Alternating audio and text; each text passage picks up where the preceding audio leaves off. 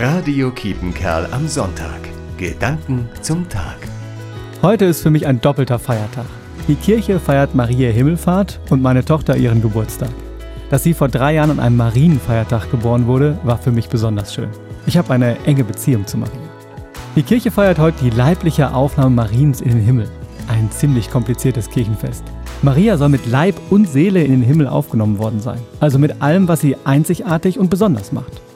Theologisch formuliert, Maria ist das Urbild der Verheißung, die jedem Mensch zuteil wird. Übersetzt heißt das, wir feiern heute, dass alles, was uns Menschen unverwechselbar macht, mit dem Tod nicht verloren geht.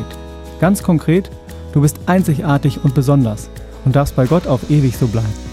Das finde ich einen echt guten Grund zum Feiern. Den anderen Grund finde ich genauso gut. Den dritten Geburtstag meiner Tochter. Den feiern wir heute in Senden. Und zwischendurch werde ich vor der Marienstatue in der St. Laurentiuskirche eine Kerze anzünden. Für alle, die manchmal vergessen, wie einzigartig und besonders sie sind.